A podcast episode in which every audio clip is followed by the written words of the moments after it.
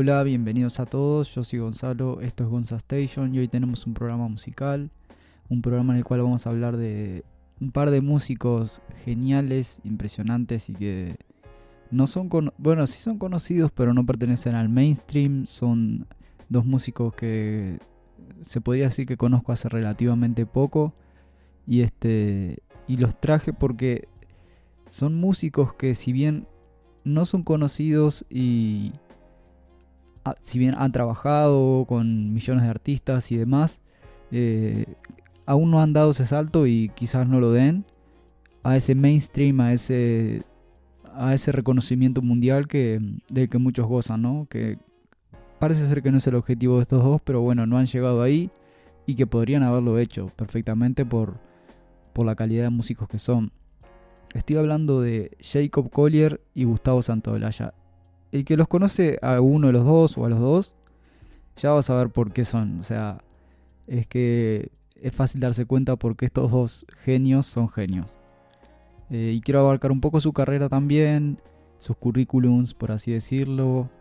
Eh, bueno, su carrera en general y, todo lo que han hecho, este, su paso por el mundo de la música. Pero en realidad mi objetivo para este, para este podcast, para este programa, es más bien enfocarme en qué los hace especiales, qué es lo que lo que yo noto y por qué los traje acá, porque si bien músicos espectaculares hay muchos, pones en te buscas ahí y te salen un montón.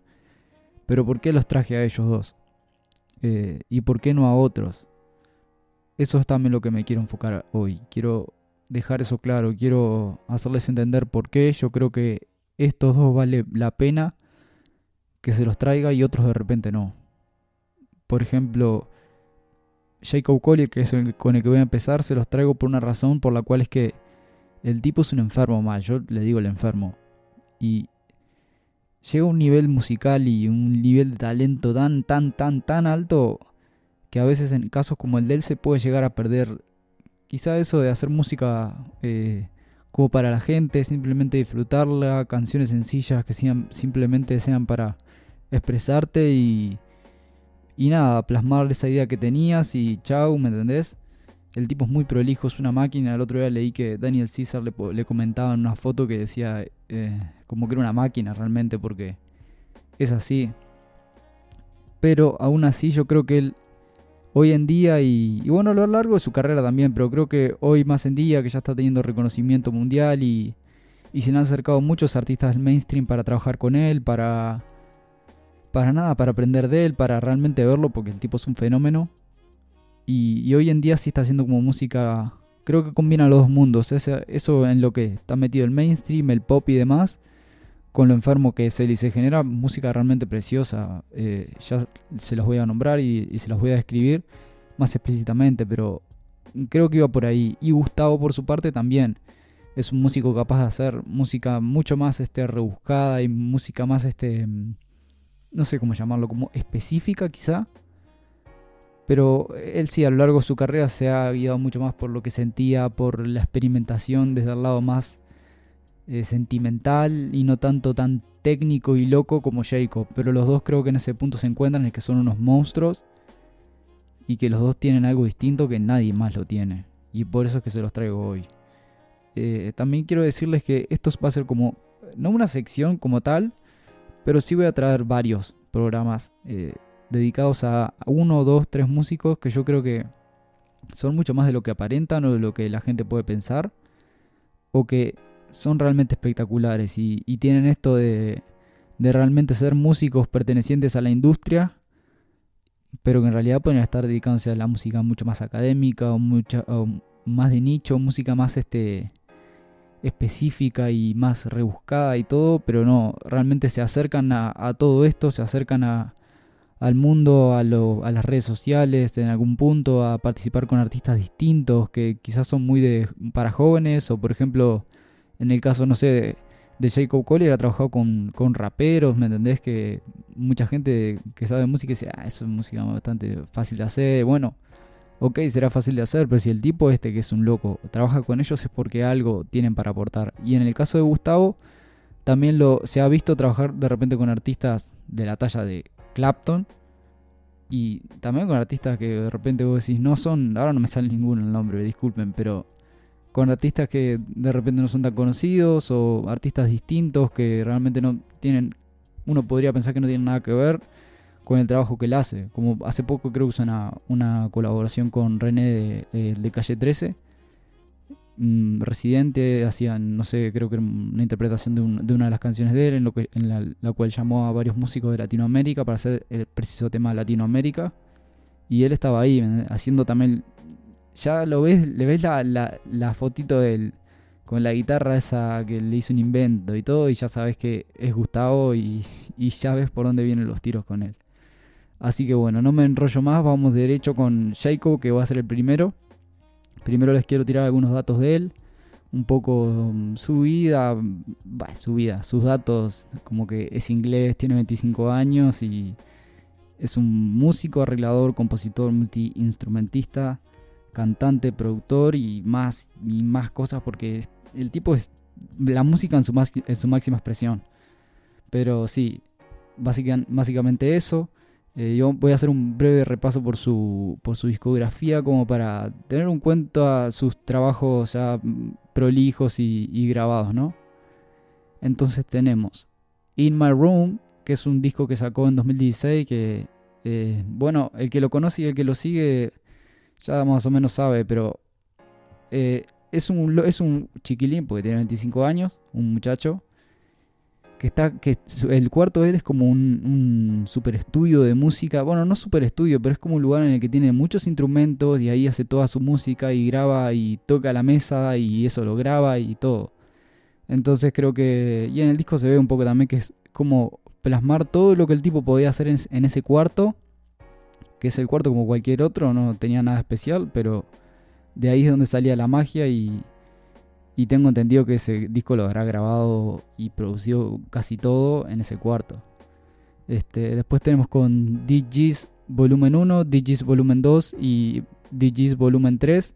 Creo que van a ser cuatro volúmenes, en total, pero el primero fue en 2018, el segundo en 2019 y el tercero en 2020, que lo está sacando ahora mismo. Ahora mismo que están escuchando esto y yo lo estoy grabando, ahora mismo eh, está sacando esa música nueva que está componiendo para. que ya compuso seguramente para, para este volumen 3. Eh, y que se ve una evolución, se ve un cambio, se ve que el tipo se la fue buscando, se fue, este, no sé, integrando cosas a su música y, y, y, trayéndolas, ¿no? Eh, ah, una cosa también antes de, antes de seguir, quiero eh, decirles que hice una lista de una playlist de Jacob, también la hice con Gustavo, pero ahora estamos en Jacob, con mis canciones favoritas de él. Está en Apple Music y va a estar en YouTube también, en el canal de Gonza Station de YouTube, que es eh, Gonza Station, lo pueden encontrar fácilmente. Y, y en, creo que en, Apple Music está como Gonza Station Jacob Collier. De todas formas va a estar, eh, creo que va a estar en el nombre de, del episodio por si no lo saben escribir o si no pueden ir a mis redes sociales que ahí va a estar. También les voy a compartir alguna cosa de ellos en, en mis redes sociales, en Twitter, en Instagram. Este, así que nada, voy a seguir contarles un poco acerca también de esta música que hizo Jacob con sus primeros discos y demás, para seguir entrando y profundizando un poco en esto porque me parece importante. Una cosa, según Wikipedia, su estilo fusiona jazz, groove, folk, a capella, música electrónica, música clásica, gospel y soul. Y ya te digo yo que se quedaron cortos, porque es mucho más que eso. Digo, música clásica, eh, abarca mucho, mucho. También lo que es jazz abarca muchísimo de lo que él hace. Gospel, soul también. Música electrónica, bueno.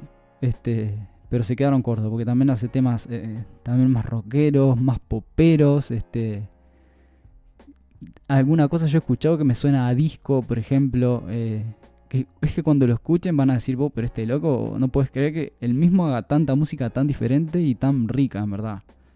Este, un dato muy curioso de él, bueno, no sé si es muy curioso, pero uno, yo me imaginaba que, iba a tocar muchos instrumentos.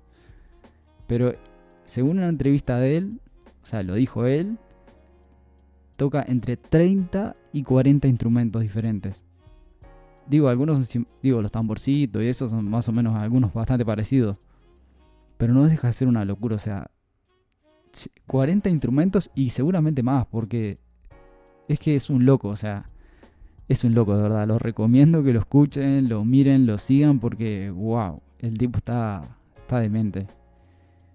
Y nada, eso, está loco, está loco. O sea, también que aprendió de manera autodidacta, seguramente haya tenido algún mentor, seguramente.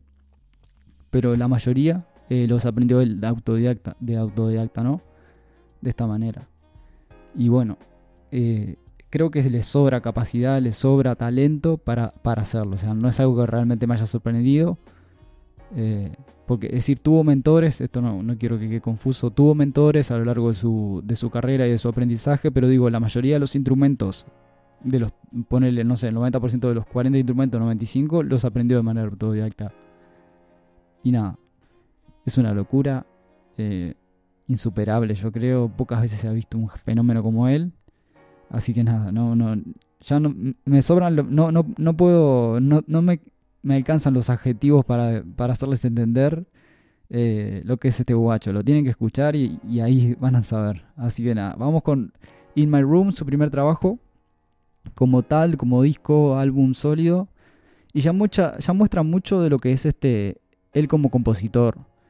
Eh, si bien es un disco en el que a mí es creo que el segundo que más me gusta, o el sí, el segundo, que quizá este 2020 sea el, primero y el creo que el creo que el segundo o el primero, bueno, no sé.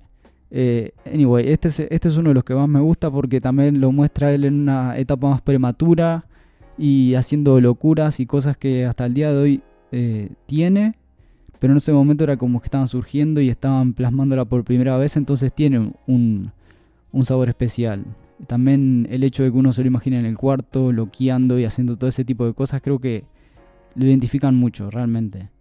Tiene música muy variada el disco, si bien hay constantes y similitudes entre sus canciones, porque bueno, él también tiene su estilo y, su forma de trabajar, pero todas son muy únicas, muchas, eh, y todas creo que reflejan una faceta de, su faceta más bien de, de él como artista.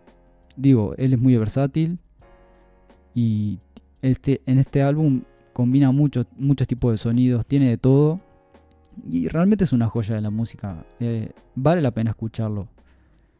Y la verdad que sorprende que, que el tipo lo haya hecho. Bueno, fue hace cuatro años. A los 21 años hizo esta música y.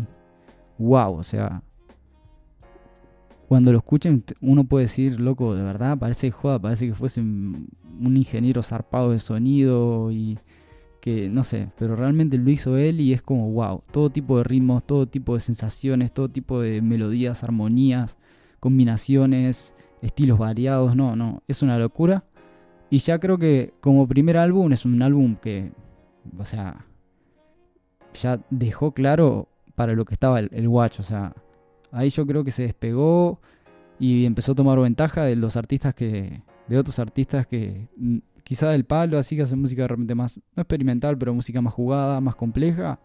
Yo creo que ahí, ya con este primer disco quedó claro que el monstruo de verdad es él. Y bueno, después con los siguientes discos lo fue mostrando y se fue animando más y, hoy en día es lo que soy, que es un artistazo. Eh, también decirles que ganó varios eh, premios. Creo que, creo que en total tiene cuatro Grammys por arreglos y y composición de distintos, en sus distintos discos y canciones. No me acuerdo en cuáles son, no lo tengo anotado acá, les debo eso. Pero nada, sépanlo que no es que el tipo nadie, lo conoce, o sea, ha ganado y es reconocido. Ya después nos vamos para DJs Volumen 1. Y este segundo álbum forma parte de un ciclo que se llama DJs, que ya se los había dicho, que va a estar compuesto creo que por 4 o 5 volúmenes. Creo que 4. Eh, en el cual colabora con distintos músicos. Este en, particular, este en particular es, un, es, una colaboración que hace como que con una orquesta y él lo, y él lo cataloga como, como orquestal según, según lo que vi e investigué.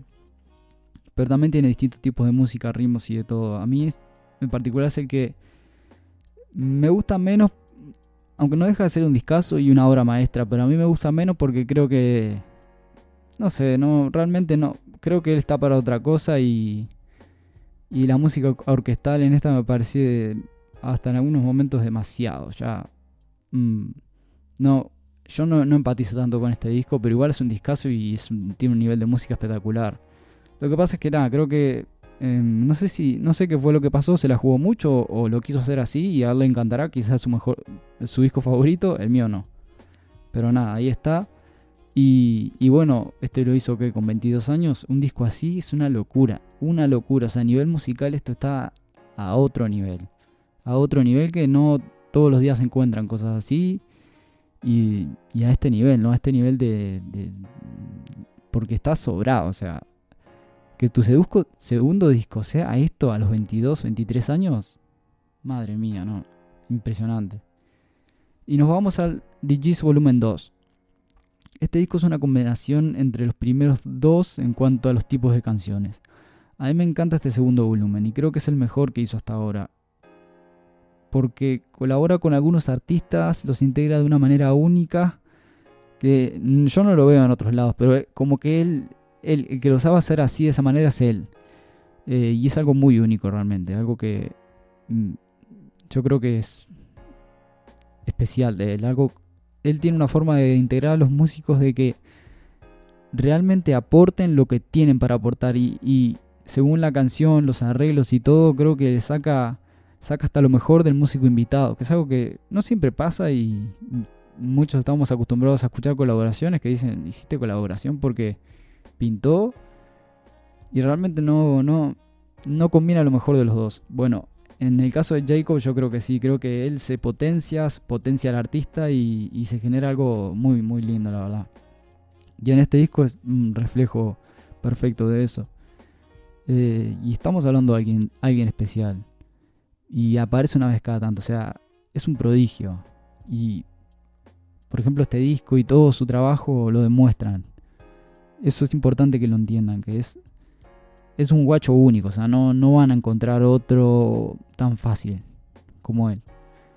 Y el que él puede integrar músicos de, distintos géneros y todo de esa manera, realmente wow, o sea, es hasta para algunos inimaginable porque es algo que no se ve, o sea, no, no se ve seguido. Pero nada, eh, este disco también refleja el corazón y las ganas y todo lo que, lo que él le pone, ¿no?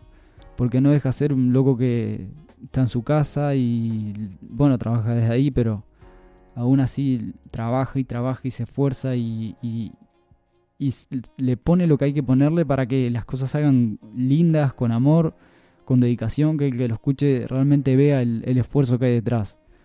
Y nada, bueno, nada, este es mi disco favorito también y se los recomiendo. O sea, los recomiendo todo, pero este, este es mi favorito realmente. Eh, así que nada, nos vamos con el disco número 3 el, perdón, el disco número 4, que es DJs Volumen 3. Y este, este álbum en realidad no, no es un álbum que haya terminado de salir. Es decir, no lo, no lo lanzó por completo a Bull. Ya les digo que está sacando las canciones ahora mismo. Ya ha sacado algunas que ya, ya pintan para ser quizá mejor. Pero, pero nada, es muy pronto para hablar. Digo, tiene fuertes competidores porque realmente los otros discos que ha sacado son impresionantes. Pero ya se pudieron ver algunas canciones, ya pudimos escuchar algo de eso y ya, ya vemos que se vienen hasta hits, les podría decir, porque son, wow, una locura, locura. Y en este disco creo que está también, con, mm, creo que algo también parecido pasa con el anterior, que también combina composiciones más complejas con, la, con música más mainstream, ya lo vamos a ver con artistas mucho más este, conocidos como Daniel Caesar, eh, Ty Dolla y alguno más. Y, y bueno, nada, realmente vale la pena este disco y estén atentos porque van, van a seguir saliendo. No sabemos en cuándo vaya a, salir la bomba, que ya se salió. Pero nada, está sacándolo ahora mismo y nada, la está rompiendo, la verdad. Le está yendo muy bien en números, en aceptación. Y la gente está todo el mundo como loca con él porque es un loco. O sea, y el disco pinta para ser o el mejor del año o ahí.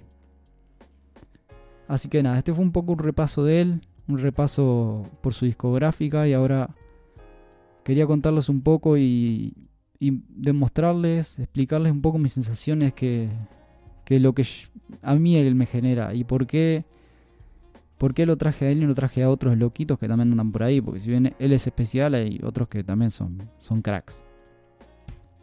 Y bueno, a mí lo que me genera Jacob Collier es que a mí al principio cuando lo conocí, digamos, hace ya un, no sé, un par de años, no sé, no, realmente no, no, no, no me generaba a mí lo que me, lo que me genera ahora. ¿Por qué? Porque yo lo conocí cuando quizá no había sacado este último disco que está sacando, tampoco lo había escuchado tanto, tengo que decir, quizá fue un error.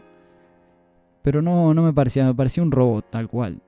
Un tipo que hacía música simplemente como si fuese un robot, ¿viste? Hoy en día hay máquinas que hacen música, que tocan y todo, y está, suena zarpado y excelente y todo, pero son, no dejan de ser máquinas, no dejan de ser notas que, que no expresan a, nada porque no, no las hacen con ese, con ese fin. Y me pasaba un poco eso con él, si bien, por ejemplo, hacía algo que a mí, que hasta el día de hoy, hoy ya lo tiene controlado, creo, pero armonías corales, vocales que son tan complejas y tan eh, jugadas que ya llega un momento que realmente se pierde la melodía principal, se pierde el, sentido de la canción y como que llega a ser tan complejo que está buenísimo y todo, pero realmente se, yo sentía que el, loco perdía el foco de lo que es la música, que es expresar, es transmitir, es eh, llegar, tratar de llegar a la gente o tratar de llegar a vos y y tenés una idea, tenés este, un sentimiento, una inspiración y, de eso sale, sale una obra de arte, sale, sale, música y, y, sale una historia. Eh, de eso se trata el arte y, la música no es la excepción.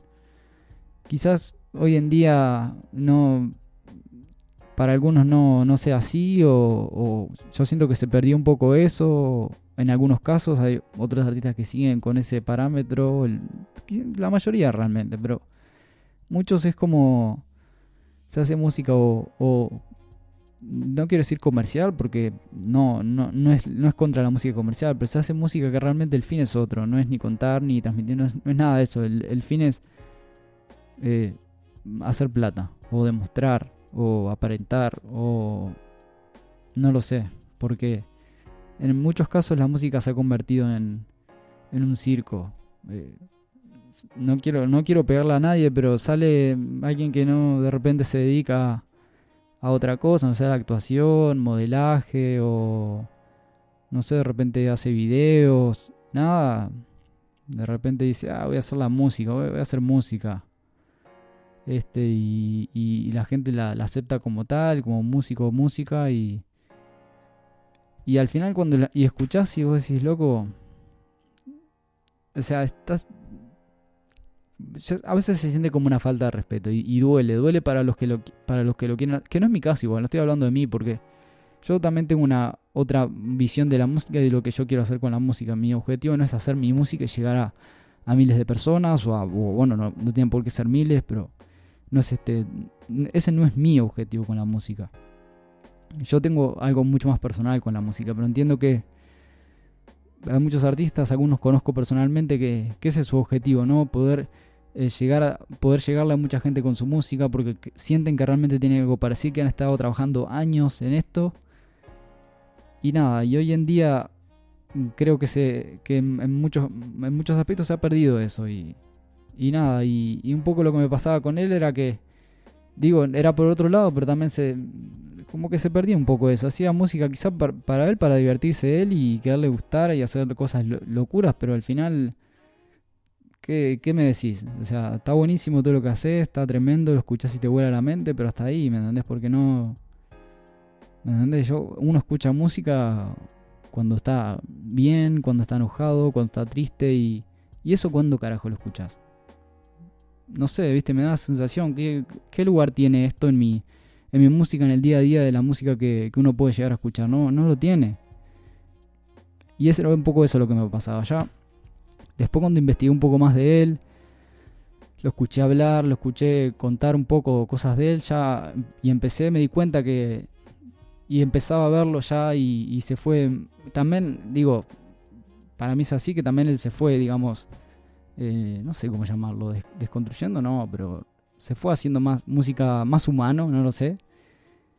Y hacía música mucho más linda, ya empezó a, no sé, viste, a, encontrar su música y, y su camino por ese lado, por el lado de, una melodía poderosa y, una armonía que acompañe perfecto y, una interpretación también, porque también, por ejemplo, le escuchás la voz y es una, voz un poco rara, un poco, a, mi gusto, no, a mí no me gusta la voz que tiene, es el timbre de voz, ¿no? Pero la interpretación en muchos momentos y, también, por ejemplo, verlo en vivo, también me ayudó a, entrar en él y darme cuenta que es una máquina porque no va a dejarse una máquina porque es demasiado bueno que ya sobrepasa la, media y, más de la media. Mm, pero sí, sí pude ver este.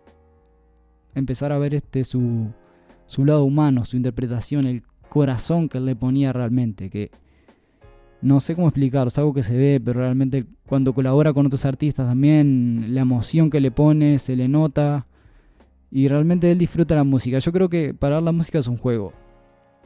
Un juego como él es un, niño en un parque de atracciones con todas las posibilidades de los juegos. Es como que en su mente tiene el parque de atracciones y se le ocurre un nuevo juego, lo pone ahí, lo disfruta, lo da vuelta y no sé.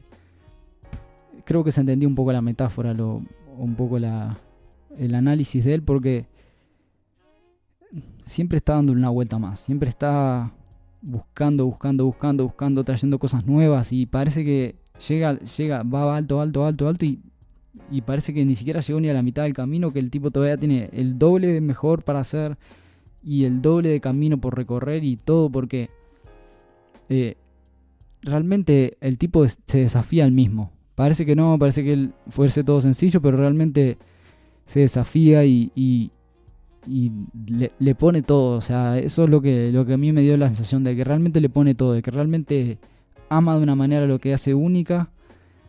Y nada, digo, él tiene, es, un, es un artista distinto. Porque no hace música como la hacen la, el 99%. Hace música jugada, música que. Nada, él la hace así como, la, como él la hace.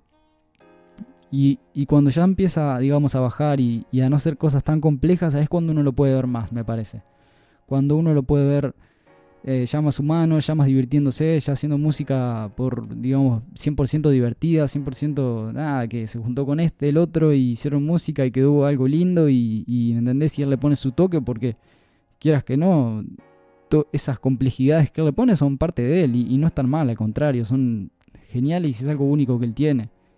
Y creo que me costó ver eso. Fue un artista que me, me al principio no, no, no, me entraba hasta que empecé a, a escucharlo más, a, porque realmente era muy bueno. Y, si a uno le gusta la música y lo escucha y lo, va, lo tiene que disfrutar, porque es algo único, este muchacho.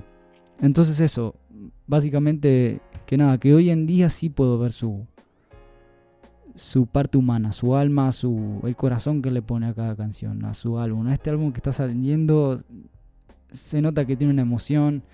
Eh, en redes sociales lo sigo también y, le encanta el, contacto con la gente que... Y bueno, se desrobotizó para mí. Para mí dejó de ser eh, ese robot que yo creí que era. Y, y nada, la verdad que me, alegra también que le esté yendo bien, como le está yendo cada vez mejor y que la gente se esté... Porque también él ayuda a educar el oído de la gente, a, a educarnos a todos como, como escuchas, como receptores de música porque quizá mete una canción que es más mainstream, pero tiene cosas complejas y que el oído se va a empezar a acostumbrar a esas cosas y cada vez va a mejorar y, uno va, a poder entender y disfrutar música más compleja que la hay y que sería genial que todos la disfrutemos porque a todos nos pasó que de repente escuchamos música que es una bien, bien, bien, bien, bien, bien sencilla, pero nos gusta. Y de repente escuchamos algo que es complejísimo y no nos gusta tanto, pero después cuando empezás a escucharlo, a escuchar cosas más, más complejas, no tiene por qué ese nivel, pero sí, ahí es cuando uno le empieza a entrar a gustito, empieza a escuchar otras cosas. A mí me pasa distinto porque yo toco la guitarra, soy músico estudiado, entonces, bueno, yo ya creo que atravesé ese camino de, de escuchar cosas difíciles y poder este, entenderlas y poder escuchar los detalles.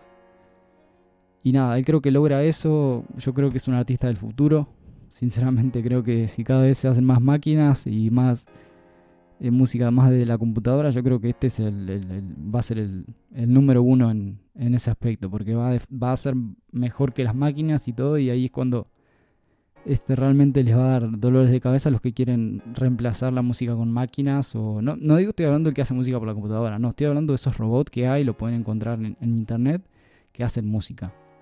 Eh, y yo creo que nada, que nada, que él realmente es un, es un adelantado y, y es, es medio robot, pero no deja de ser muy humano y realmente vale la pena. Es un tipo único, ya lo dije, ya lo sé, lo repito porque creo que es importante que se entienda que este no es este un artista que me gustó y se los traje, no, este es un, loco que vale la pena y está para hacer historia acá en el mundo. Así que nada, esa fue mi reflexión acerca de él. Eh, me encanta, me encanta, es un músico que realmente disfruto mucho. Cada cosa que hace realmente, ahora que lo veo y lo siento más, eh, es muy disfrutable. La verdad, es un showman también, vale mucho la pena, se lo recomiendo. Y nada, tienen una playlist, les recuerdo en YouTube y en Apple Music para que escuchen su música. Digo, pueden, pueden escucharla por su cuenta o, pueden escuchar la playlist con mis canciones favoritas de él. Y nada, eso, este. Y si lo van a escuchar, escúchenlo abiertamente también, porque quizá les puede caer un poco gordo al principio, como me pasó a mí, y como quizá le pase a muchos otros, porque si no ya estaríamos, ya estaría eh, con millones y millones de, visitas y gente que que lo sigue, pero no es así.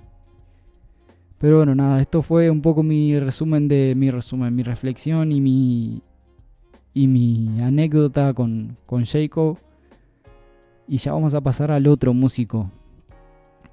Este lo conocí hace menos tiempo. Si bien lo conocía y. Bueno, ahora les voy a comentar un poco cómo fue que yo lo conocí y cuando lo escuché por primera vez. Eh, su nombre y un poco su trabajo es un tipo. Ya tiene sus años. Tiene 68 años y 53 de carrera. Es argentino, bueno, también multiinstrumentista, compositor, productor, eh, cantante, guitarrista y toca, andás a saber cuántos instrumentos más. Este. Y es un músico distinto, ¿eh? no es como Jacob, es un músico único. También yo creo que de la historia argentina, no sé, bueno, si alguno es argentino y, sabe más que yo, quizá me puede, me puede decir, pero yo creo que es de lo mejor que hay. Realmente un tipo como él, pocas veces. Yo creo que Charlie también es otro de los grandes, Spinetta, eh, no sé, eh, Cerati también, el indio, bueno, esa gente ya de rock, pero otros artistas, yo creo que este realmente es el, si no es el number one, eh, en el palo, porque es una locura de músico. Y yo lo conocí cuando escuché yo primera, la primera vez de él fue porque yo estaba viendo una entrevista de Gustavo Cordera, el ex cantante de Versuit, ahora creo que es solista, y escuché que su, uno de sus discos había sido producido, estaba hablando en la entrevista y estaba hablando de un disco que fue producido por Gustavo Santaolalla. Y a mí el nombre me sonaba, dije Gustavo Santaolalla, en algún lado yo lo había escuchado. Entonces dije, bueno, no sé, andás a ver, es un productor argentino, nada, no, me interesó. Y después otra vez lo volví a escuchar, Gustavo Santaolalla, que también no sé qué persona fue que dijo, no sé si no fue residente de Calle 13 o quién, que también lo nombró. Y hablaban muy bien de él. Y yo dije, si, estos tipos, no sé si fue residente del segundo, eh, no, no quiero jugármela, pero fue un músico también que yo, que yo respetaba porque por algo lo tuve en cuenta. Y, y yo dije, no, pará, pará, pará. ¿Este tipo quién es? Porque no, no, no todos los días habla tan bien de, de un tipo, de un músico. Y más artistas de ese calibre, ¿no? Entonces, bueno, ahí lo busqué un poquito y bueno, nada, dije, ah, este no, me interesó.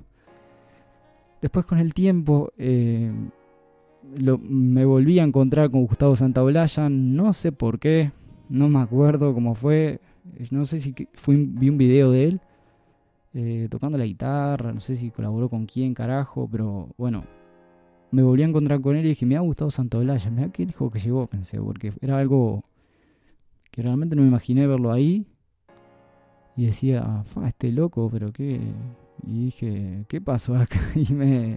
Y nada, dije, voy a buscar más de él, a ver qué, qué tiene para ofrecer, a ver qué.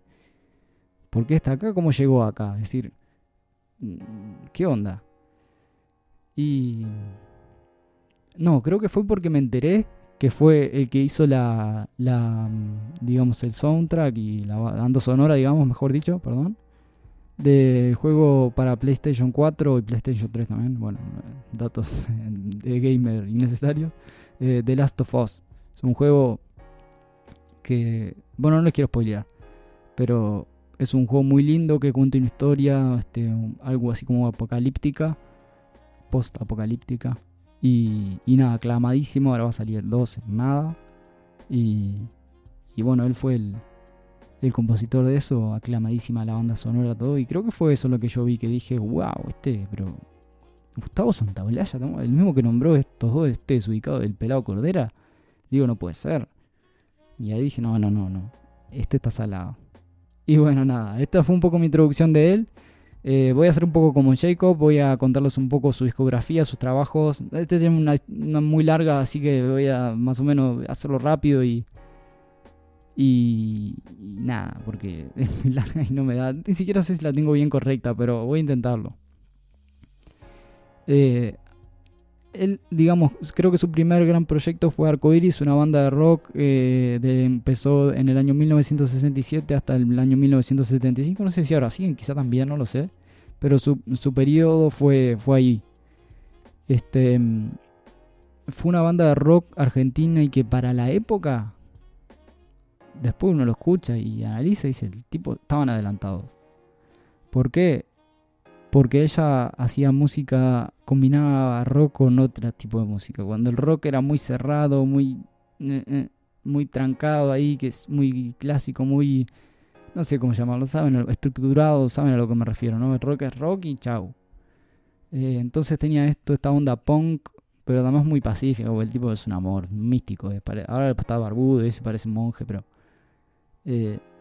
hacía eso, música con folk, no sé, ahora no, sé bien los estilos, no los tengo bien, porque también es un estilo que a veces no, no, presto mucha atención.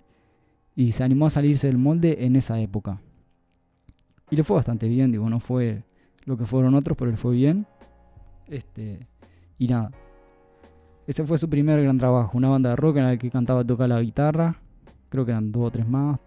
Y, y nada, un, proyecto, para ser un, primer proyecto realmente apuntaba alto, porque de tan joven y, hacer música tan buena, wow, o sea, cuidado.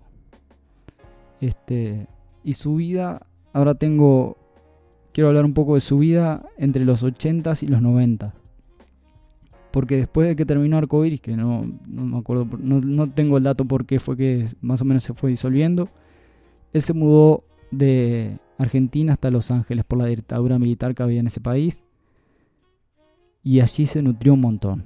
O sea, bueno, ahí aprendió inglés, asumo también, porque él trabaja también en Estados Unidos ahora y demás. Pero ese fue el, el, momento en el que él realmente se, se despegó. Se va y, y ahí se nutre de la cultura de Los Ángeles, de California, de Estados Unidos, y ahí él lo llevó a otro nivel, porque era un tipo normal que hacía música y después se tiró a hacer rock, medio ah, creo que fue un profesor también, pero medio autodidacta 100%, con un montón de cosas. Y bueno, ahí en este ahí en, en Estados Unidos, en Los Ángeles, es cuando produjo su primer bueno, su primer disco sí, solista, llamado Santa Olaya. Y fue durante esa época que y fue muy clave para el rock en Argentina, porque ahí el, ahí el tipo a ser tan adelantado y hacer música de ese estilo y combinar con más cosas y ya mucho más profesional, mucho más eh, maduro él artísticamente y como músico, eh, ahí fue cuando yo creo que llevó eh, el rock argentino y, la, y el rock en Latinoamérica realmente, porque es así, a otro nivel. Y ya abrió el camino para un montón. Este, y en esta época, entre los 80 y 90, que ya después ya iba entre Buenos Aires, Argentina y demás.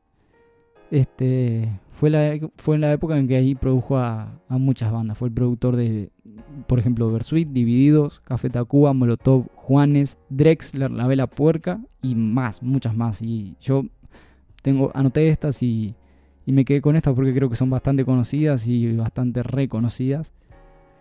Como para que uno se imagine, ¿no? Porque estamos hablando de Divididos, una de las mejores bandas de rock de Argentina Versuit, en mi opinión, también Versuit, pero me entiendo que quizá para algunos no haya otras mejores. Para mí, Versuit es una de las mejores, incluso de Latinoamérica. Café Tacuba, todos, todos conocemos Café Tacuba, Molotov. Y bueno, Juanes Drexler, artistas solistas, pero que en su momento también tenían eh, su momento de auge y su momento más este mainstream. Y también la Vela Puerca, una banda de Uruguay que la conoce, eh, sabe que también es una banda que no es también 100% rockera, así como la Versuit, como Divididos, porque son bandas que realmente cambiaron la música, cambiaron el rock en, en este continente, en Latinoamérica. Y parece que no, pero eh, yo creo que son bandas que no, no consiguieron quizá, algunas de ellas por lo menos, no consiguieron el éxito que se merecen. Y el, y el reconocimiento de la gente. Pero Gustavo sí. Porque Gustavo fue el artífice, el, el cabecilla atrás de todo esto. Eh, estas bandas, lo que creo que tienen en común, voy, a, decir todas, todas estas que yo les nombré y, más, ya les digo que son más, eh, es que eso, que eran bandas, la mayoría tirando del rock, pero que combinaban con otro estilo diferente, no es como que buscaban, combinaban rock y hard rock, no. Eran bandas este, que, se jugaron un montón con músicos espectaculares y que él haya sido el, el productor de todas estas bandas y de este cambio y de esta nueva forma de hacer rock en, en este continente es algo único. Realmente el que escucha y el que sigue, o sea, eh, que él haya sido el... Bueno, no para sacarle mérito a los demás, pero que él haya sido quizá el cabecilla, el primero que se animó y el, y el que los llevó a eso, wow, o sea, hasta hoy en día tanta gente, tanta gente en, en Latinoamérica, Argentina, Uruguay, Chile, Colombia, México, hacen música y combina el rock con cosas mm, de repente de géneros populares. Y que él haya sido el que llevaba eso, el que estuvo desde el principio con esa bandera, después vienen otros como León Checo y demás, pero que, por ejemplo, León Checo fue alumno de, Gustavo Santolaya y es uno de sus amigos más íntimos.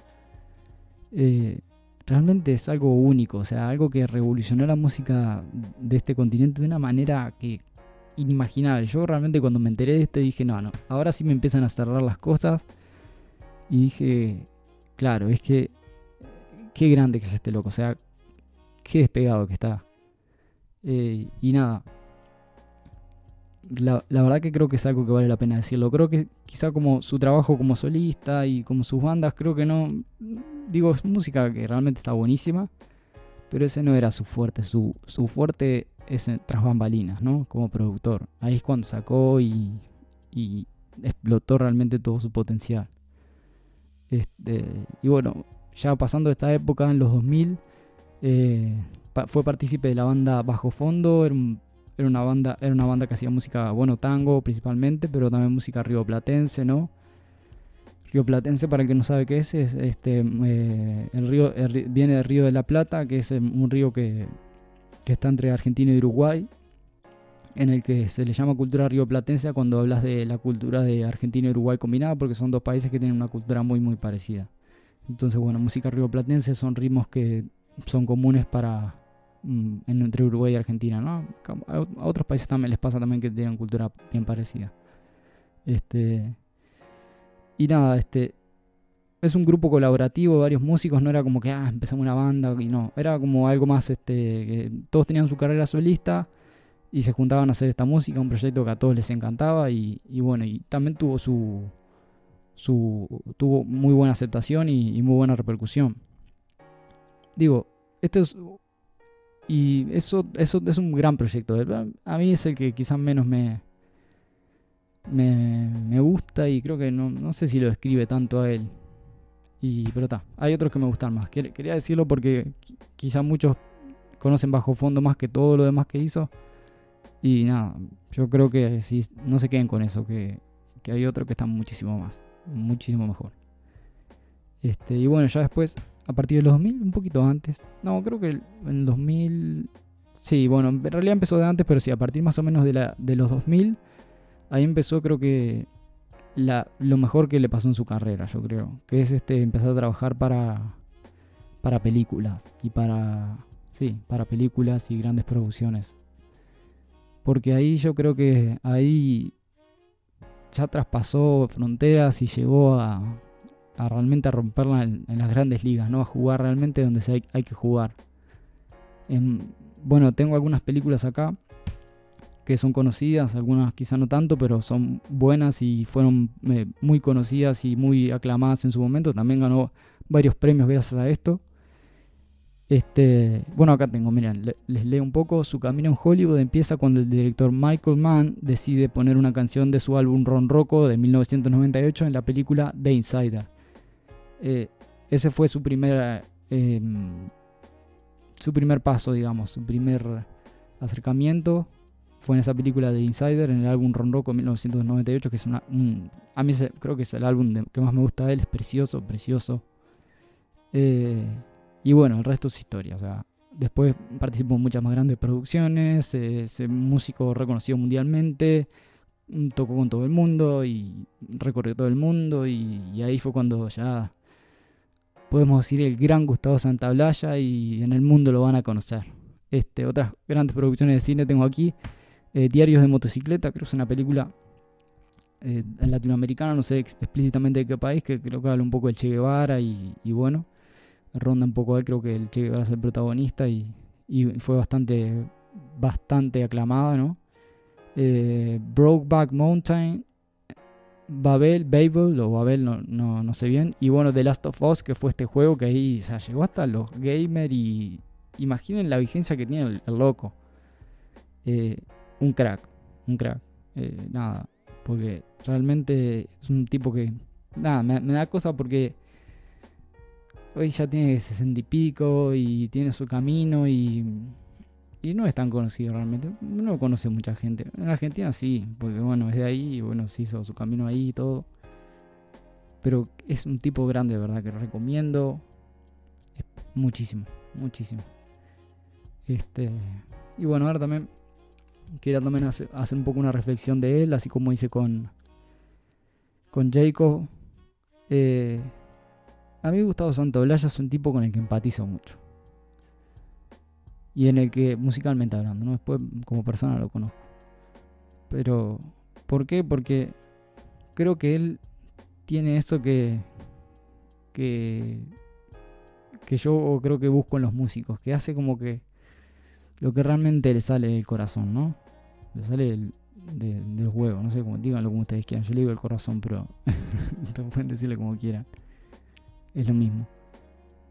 Realmente hace lo que, lo que el corazón le dicta, realmente hace lo que, eh, lo que él siente y transmite, lo que él quiere transmitir, cuenta historias a través de su música como ninguno. Eh, es un músico muy particular, muy, muy, muy particular, porque su música no es, no es quizá la que todo el mundo escucharía o la mayoría escucharía.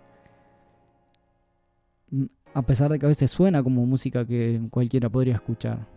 Pero es música que no. ¿Por qué? Porque él trata de contar una historia, trata de... Nada, que quizá parece una canción más o menos mm, más o menos similar a las otras, pero no, porque él en esto quiere hacer esto, quiere expresar esto, después no y es que para es que es difícil describir música a veces con palabras. Bueno, después bueno, es de género tal, bla, bla, bla, no. Pero realmente lo que genera y las intenciones y el, el trasfondo es difícil. Hay que escucharlo y sacar sus propias conclusiones, así como hago yo y se los traigo y se lo trato de explicar. Pero Gustavo es como es ese tipo que realmente se preocupa por porque el tema transmita y y sea como él realmente lo, lo quiso hacer. O sea, es que es un trabajo muy meticuloso. Y es un músico único porque yo creo que esa característica viene de, todos. Por ejemplo, una, cosa loquísima de él, y acá algunos van a enloquecer, es que el tipo no sabe ni leer ni escribir música. Hasta el día de hoy. No sabe. Toda la carrera esa que hizo, sin saber cómo carajo leer una negra en un pentagrama. Y es impresionante. Bueno, digo, sabrá algo más o menos básico, pero... se entiende, ¿no? La conexión de, esto de no darle bola y corte al, a la escritura y lectura de la música con, con lo otro que yo les digo, ¿no? Esto de hacer música realmente del corazón y hacer música por ejemplo, las películas también te da eso, que tenés que, hay una imagen y hay una sensación ahí. Tenés que, con la música, acompañar la sensación. No hay cosa más gráfica que eso. Porque bueno, uno puede hacer una canción y generar distintas cosas. Bueno, cuando es triste, da tristeza. Y, eh, ¿Me entienden? Pero de repente hay historias y demás que no es tan fácil. Y él lo logra. Y lo logra de una manera muy única. Que quizá otro no, que otro de repente quiere hacer una historia triste y ya va bien a lo triste, todo lo que su conocimiento lo lleva a que una canción sea triste. No, pero él busca eso con cómo lo cuenta, con de repente hacer una parte bien larga instrumental en medio de la canción eh, no sé, lo tienen que escuchar para que ustedes lo, lo vean y lo sientan como yo. Este, y nada, es un tipo que realmente les recomiendo mucho. Y hoy en día está sacando música nueva también, ¿eh? Porque también está sacando música hasta el día de hoy. Sacó trabajos solistas y todo, ¿no? Sacó hace poco también. También tiene un canal de YouTube. Tiene de todo, de todo. Este, para que lo puedan seguir. Tienen, ya les digo, su trabajo es tan, tan, tan amplio, tiene una trayectoria tan larga y, y, tan buena que realmente es fácil como creo que dar con él y conseguir su música. Así que nada, eso fue un poco mi reflexión sobre Gustavo. Que, y para terminar también un poco con él, este, decirles que nada, que él por ejemplo toca el ronroco. Su mejor disco es un disco que se llama Ronroco, que toca el ronroco, que es como un charanguito como un ukelelito, quizá, no, digo, no es como un ukelele, pero digo, digo, no es un ukelele tal cual, pero es una guitarrita chiquita, básicamente. Bien sencillo, bien sencillo y que nada, que la música está, está dentro de uno, no, no está en, en qué tan bueno digitando sos, qué tan bien lees, qué tanto sabes, qué, instrumentos que tenés, bueno, son ni que hablar, que está en otro lado la música y y este tipo yo creo que siempre, siempre transmitió eso. Y además a través de la música podía transmitir cultura, podía este, no solo expresarse, te podía enseñar, podía eh, revelarse en un montón de cosas. Y, y nada, es realmente un tipo que vive la música y, y, entendió todo. Yo creo que es uno de los que entendió realmente y, y seguramente comparta mi visión de música o sea, seguramente compartamos la misma visión de la música. También tiene una playlist de Gustavo con lo mejor que... Mm, bueno, lo que yo creo que es su mejor trabajo, lo que a mí más me gusta. Eh, la pueden encontrar en YouTube y en Apple Music. Y bueno, eso fue todo por hoy. Eh, se vienen recomendaciones musicales el lunes. Estén atentos. Eh, me, pueden seguir en, en mis redes sociales. Estoy como Gonzastation en Twitter y como Gonzastation Podcast en Instagram. Y nada, eso. Les agradezco por el espacio y hasta el próximo programa.